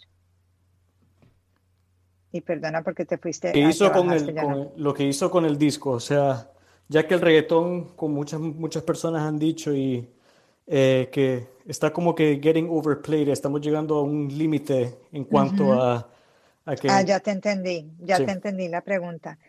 Eh, Sabes que no sé, no, no es, para mí no es inmediatamente claro qué es lo que viene, como cuál es el next big thing obviamente, pero sí creo, sí veo que hay como una, una nueva ola de pop, un pop más rítmico, eh, pero un pop nevertheless. Estoy, estoy empezando a ver eso. Y, nada en contra del reggaetón, porque el reggaetón ha sido maravilloso para la música latina, la verdad. Eh, y la música urbana ha sido maravillosa para, la, para la música latina, pero sí me parece lindo que entren otros géneros y otros ritmos como que a la conciencia masiva. Entonces sí estoy viendo otro tipo de, pop y lo que hizo Bad Bunny que mezcló muchos ritmos distintos en ese álbum, no es un álbum de reggaeton y trap tradicional, también fue muy interesante, ¿no? Y se aventó a hacer cosas un poquito más románticas y más acústicas y eso me pareció muy interesante. Entonces, creo que va a haber como que otros tipos de fusión eh, no creo que la música urbana se va a ir a ninguna parte por ahora, pero sí creo que se está abriendo para dejar cabida para más géneros. y lo regional mexicano también está cogiendo mucho vuelo, ¿sabes? Esos corridos tumbados, Leila, hay que prestarles atención. eh, Eso está generando movimiento, ¿no? Sí, sí, definitivamente. Gracias a Jonah. Perfecto, muchas gracias, Leila. Vamos a saludar a Maverick Alexander. eh, Bienvenido por acá, Maverick. Ah, ¿Qué tal, Mauricio? Te, les hablo desde Los Ángeles, aquí ah, eh, muy feliz de, estar aquí si- si- siendo parte de, este, de, esta, de esta reunión. Eh, un gusto, Mauricio, y un gusto, Leila, conversar contigo. Hemos intercambiado algunos correos electrónicos por, por medio de trabajo, pero pues bueno, quiero felicitarte por lo de tu libro. Ah, pues estoy pendiente en agarrar una copia y, y- y- leerlo, la verdad, eh, me interesa mucho. Eh, tengo dos preguntas. Eh, una de las preguntas ya lo había, apenas lo hizo, que cuál era el futuro de la música, que aquí prácticamente lo respondiste. Pero bueno, mi pregunta sería, ¿algún artista que, que, que está, eh, que lo estás pegando el ojo para, para este año, para los siguientes dos, tres años, que de repente ya lo viste, lo escuchaste y, en, cualquier género que, que realmente vaya a pegar? Y mi otra pregunta es si ah, con tantos artistas que tú has entrevistado, alguno que nunca has entrevistado, alguno que te faltó, alguien, alguien que se me viene a la mente, por ejemplo, Luis Miguel. ¿Alguna vez te tocó? No, no he entrevistado a Luis Miguel. Me encantaría entrevistar a Luis Miguel. Ojalá algún día lo entreviste. No, no me ha dado la entrevista todavía. Entonces, ese definitivamente se me ha quedado en el tintero. Pero Leila, a, como- a Leila nadie le dice que no, ¿ah? nadie. Él me ha dicho que no. Pero te dijo que no o te dice, Leila, déjame pensarlo, te deja en, en stand-by ahí como, como que tú no sabes si sí, si no. No, hasta ahora me han dicho que no. Pero tiene publicista, sí, me supongo que, que trabaja con equipo, ¿verdad? ¿O trabaja solo con el, el record label? No, pero ha sido ya, ya ha pasado bastante tiempo antes de que, de- desde que la última vez que pedí una entrevista con él. Eh, pero no, la última vez que pedí entrevista me dijeron que no. Entonces te diría sí, Luis Miguel se me ha quedado por hacer. Eh, y artistas nuevos, hay muchos. Me da, por, por la pandemia, obviamente no, no he podido ver a muchos en vivo este año, lo cual me muero del pesar pero hay mucho artista em, saliendo adelante ahora que, que creo que es muy bueno. Esta semana escribimos una nota grande de Camilo. Camilo me parece que, que va muy bien. Me gusta mucho cómo va Nati Peluso, me gusta mucho cómo va. em, no es tan, no es chiquititico, pero me encanta su voz. Karin León de México. Em, hay mucha gente. Tengo que, que anotar nombres para estar ¿Escuchaste a la Sofía. Valdés? Le- Leila Sofía Valdés. Sí, me gusta mucho Sofía Valdés. He escuchado solo un par de cosas de ella, pero me parece muy bonito lo que hace. ¿Qué talento tiene esa niña? Yo estoy impresionado con ella. Vamos a saludar a Julián Leila. Cuando usted quiera parar las preguntas, me avisa, porque aquí tengo gente que me pide, me pide, me pide. y Yo estoy metiendo poquitos para no saturarla. Bueno, ahí veo a Julián y Ariel. Si quieren, quedamos con Julián y Ariel para que ustedes no se cansen y podamos hacer un- una parte dos. Como usted, usted es la reina aquí, Leila, como usted lo diga. Julián, eh, Leila lo escucha, bienvenido. Hola, gracias Mauricio, Leila y Bruno por el espacio. Eh, soy Julián Angarita, los saludo desde Bogotá. Soy jefe de prensa para Vida Prima y Sync Music y manager de artistas colombianos. Eh, Leila, pues antes que nada, sí quería felicitarte pues por este lanzamiento que, que estás presentando y ojalá sí lo podamos tener pronto en físico aquí, aquí en Colombia. Eh, y pues también decirte que es una gran oportunidad poder escucharte, eh, sobre todo una compatriota que ha logrado tantas cosas y que eres un modelo a seguir como para muchos. Em, yo quería preguntarte cómo ve la gente en Estados Unidos, sobre todo pues como latinos y americanos, y tú desde Billboard pues específicamente la música colombiana, que no necesariamente son géneros como por ejemplo el reggaetón o la música urbana, o el regional que pues lo estaban mencionando ahorita que, que va pues en, en un, por un buen camino, ¿no?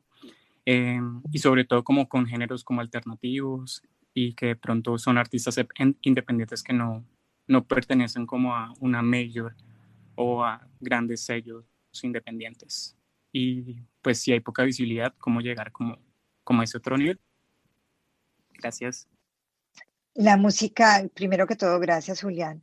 Eh, la música colombiana se ve muy bien desde hace ya varios años, que creo que como todo el mundo sabe, ¿no? Porque ha tenido unos embajadores muy fuertes, eh, empezando por Vives y Juanes, eh, Fonseca, y obviamente tienes a Shakira y ahora a Maluma y a J Balvin, entonces tienes unos embajadores globales muy grandes. Entonces, gracias a eso es que la gente se fija en, mucho en la música de Colombia. Muchas veces yo creo que nos, nos enfocamos mucho en, en, pensar que se pierde ¿no? Lo, lo, que es más alternativo y lo que no es así como mega grande y superstar, pero eso es lo que permite abrir la puerta para que uno descubra las otras cosas. Entonces, obviamente que la música más alternativa nunca va a tener la misma cabida que va a tener un Maluma o un J Balvin, por decirte dos personas muy actuales, pero eh, sí hace que la gente empiece a buscar más música de Colombia y ahí creo que es donde está la oportunidad. Hay, hay eh, nombres alternativos que están surgiendo. Em, Lida, Pimiento es un gran ejemplo que yo creo que de alguien que, que, quizás hace cinco años no le hubieran puesto tanta atención, pero ahora sabiendo todo lo que pasa en Colombia, le ponen más atención. Entonces sí hay la posibilidad, es más difícil, no te voy a decir que es fácil, pero sí existe la posibilidad. Y obviamente también tienes todos los géneros colombianos que no, que aquí no sé, eh, pues que no salen tanto porque son más folclóricos o lo que sea, pero cada cosita chiquita que pasa, cada cosa grande que pasa, ayuda a que pase algo chiquito. No sé si estoy haciendo, si, si, si lo que digo se está entendiendo, pero cada cosa que se hable de Colombia a macro finalmente termina ayudando a un nivel micro también. Qué rico que la champeta colombiana tuviera también ese boom. Por ejemplo. La champeta, ¿no? Qué rico. Sí, el hecho que Shakira haya bailado champeta en el Super Bowl, pues un montón de gente que no sabía que era champeta se enteró que era champeta. De allá que se haya vuelto comercial la champeta, pues no, aunque se está usando en muchas canciones comerciales, pero por lo menos hay una conciencia ahora que antes no había. Vamos con Ariel. Usted tiene el honor y el placer de hacerle la última pregunta de la noche a Leila. Ariel Rivas, bienvenido. Gracias, gracias. Buenas noches, buenas noches, querida Leila. Felicidades por este Ariel, qué rico verte. Igualmente, igualmente. Felicidades por este gran nuevo logro. Te deseo el mayor de los éxitos. Gracias, Mau, por el trabajo que estás haciendo y traer contenido de calidad a Clubhouse. Eh, saludos a Bruno también, que está por ahí. Mucho respeto por su trabajo. Leila, como sabes y te lo he dicho, soy gran admirador de tu trayectoria y aplaudo el trabajo que has hecho, sobre todo en el apoyo a la evolución de la música latina. Y tocando este tema y pensando en lo difícil que tuvo que haber sido escoger estas canciones, según entiendo muchas de ellas al final las escogiste porque trascendieron en alguna forma y se, se diferenciaron en su, en su momento. Eh, ese tipo de canciones o joyas creo que cada vez son más difíciles de conseguir a pesar de que hoy pues tenemos más herramientas que miden esa data y podemos medir lo que se dice entre, entre comillas, objetivamente, si son o no exitosas. Sin embargo, ese elemento humano que ha hecho que estas canciones trasciendan siempre, pues es bastante importante y me imagino que es parte de por qué las escogiste. Mi pregunta es, ¿qué tan difícil crees que hubiese sido para ti escoger o estas canciones si solo tendrías los últimos cinco años hacia hoy? Wow, creo que hay unas que son, qué buena pregunta también. Creo que hay unas que hubieran sido muy claras, pero hay otras. ¿No es cierto, Ariel, que hay canciones que uno como que tiene que esperar que pase el tiempo para, que, para darte cuenta si van a ser esas canciones o no? Eh, entonces creo que hay algunas, hay ahora se está produciendo tanta música tan y tan rápido y, hay artistas que están sacando canciones todas las semanas que creo que, que, en esa avalancha hay como que esperar, como que echar un paso para atrás y ver qué es lo que queda después de un tiempo. Hay unas que creo que son muy claras, pero hay otras que como que me gustaría esperar a ver qué pasara. Y realmente el libro a pesar de que lo entregué el año pasado, pues lo entregué el año pasado con canciones que ya habían salido. Quiero decir, no, no, no, no incluí ninguna canción del 2019, por ejemplo, ni del 2018 casi, la última mitad del 2018 tampoco. Pero en parte es eso, ¿no? Porque uno tiene que ver primero qué impacto van a tener antes de decir, la voy a meter. Em, y de las de ahora, pucha, no sé. No sé, Ariel, pero sí creo que hay por lo menos, estoy pensando porque las he pensado mucho últimamente, creo que hay por lo menos tres que hubiera metido. No te voy a decir cuáles. Esas quedan para la segunda edición. Leila, es, esto que se está hablando aquí me, me recordó una conversación que tuve con Zetangana. Estábamos hoy debatiendo un poquitito sobre la manera en cómo se hace música hoy en día y, y obviamente el mundo ha cambiado mucho, no es lo mismo la época de Feliz Navidad a la época de mi gente, donde ahora la música está en una dinámica diferente en el streaming, que tiene que lanzarse de una manera muy distinta. Antes un artista se escondía cinco años, sacaba un álbum, un sencillo duraba un año completo. Hoy en día un artista está lanzando, hay artistas que el año pasado lanzaron 35 singles, Leila, y, y aún así a veces es poco. Eh, se están haciendo canciones que se van a volver clásicos debido a esta dinámica del streaming que para nada quiero decir que sea mala porque ese es el mundo que vivimos y, la evolución pues es parte de, de, nuestra humanidad. Pero esto, eh, como se está manejando ahora, ¿usted cree que va a generar clásicos, que va a haber el espacio para que las canciones alcancen a tomar ese, eh, añejarse de esa manera y tener ese proceso de, de un clásico como Feliz Navidad? Creo que hay canciones que sí. Creo que hay canciones que sí. Una, eh, eh, una que inmediatamente se me viene a la cabeza, por ejemplo, es a, mí me gusta, ¿no? Entre gustos no hay disgustos, señores. Entonces puede que mucha gente no esté de acuerdo, pero a mí, a mí sí me parece que es una gran canción. A mí me parece que Hawaii es una gran canción. Y, creo que va a trascender. Em, pero sí es cierto que cuando se saca tanta música y tan seguido, creo que se empieza, sí se pierde un poquito el encanto y creo que, que se corre el riesgo de que sufra la calidad, porque pues uno generar tanta música todo el tiempo y pretender que toda sea igual de buena, eso es difícil, ¿no? Es difícil. Em, entonces, los artistas que se desaparecen ahora por dos años y vuelven, eso también es difícil. Creo que en el clima actual es muy difícil tú como artista, a menos que ya seas un artista mega establecido como un Luis Miguel, te puedes dar el lujo de desaparecerte y volver a aparecer. Pero eh, hay que encontrar como el balance entre las dos cosas. No, en el urbano latino tú te escondes un mes, Leila, y es como si tuvieras 20 metros de tierra encima. Esta dinámica, esta dinámica es una cosa loca, ¿no? la presión que tienen los artistas hoy en día de, de mantener esa vigencia. Sí, es complicado. Pues bueno, yo creo que ya abusamos muchísimo de ti, Leila. Yo tengo mucha vergüenza. Podría seguir hablando contigo aquí en, Clubhouse toda la noche, pero... Me vuelves a invitar, Mauricio. no, imagínate, Leila. Yo feliz de, de, poder compartir contigo. Hay muchos temas por debatir musicalmente. Hoy quería concentrarme mucho en ti, en tu libro, en compartir un poquito de tu historia para que la gente...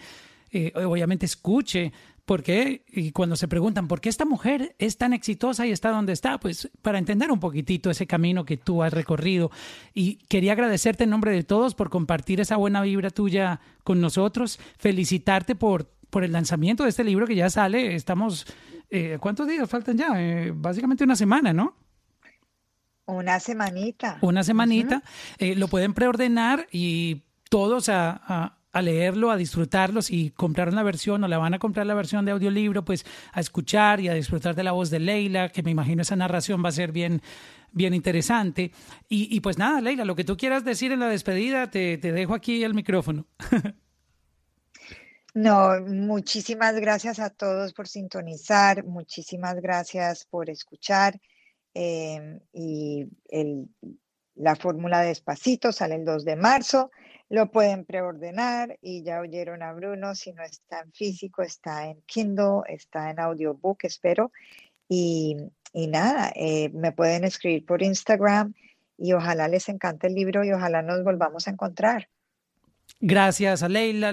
una, todos aplaudan a Leila. Leila, usted que está hoy en, en training, le quiero contar que cuando la gente le hace el microfonito así, eh, pronto me motiva ahí un poquito, pero si usted ve los micrófonos de la gente, no sé si los alcanza a ver, eh, los aplausos son como que cuando tú le haces al micrófono varias veces intermitente, esos son los aplausos aquí en, en Clubhouse.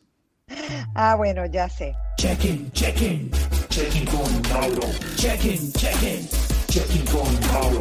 Check-in, check-in, check-in con Mauro. Check-in, check-in.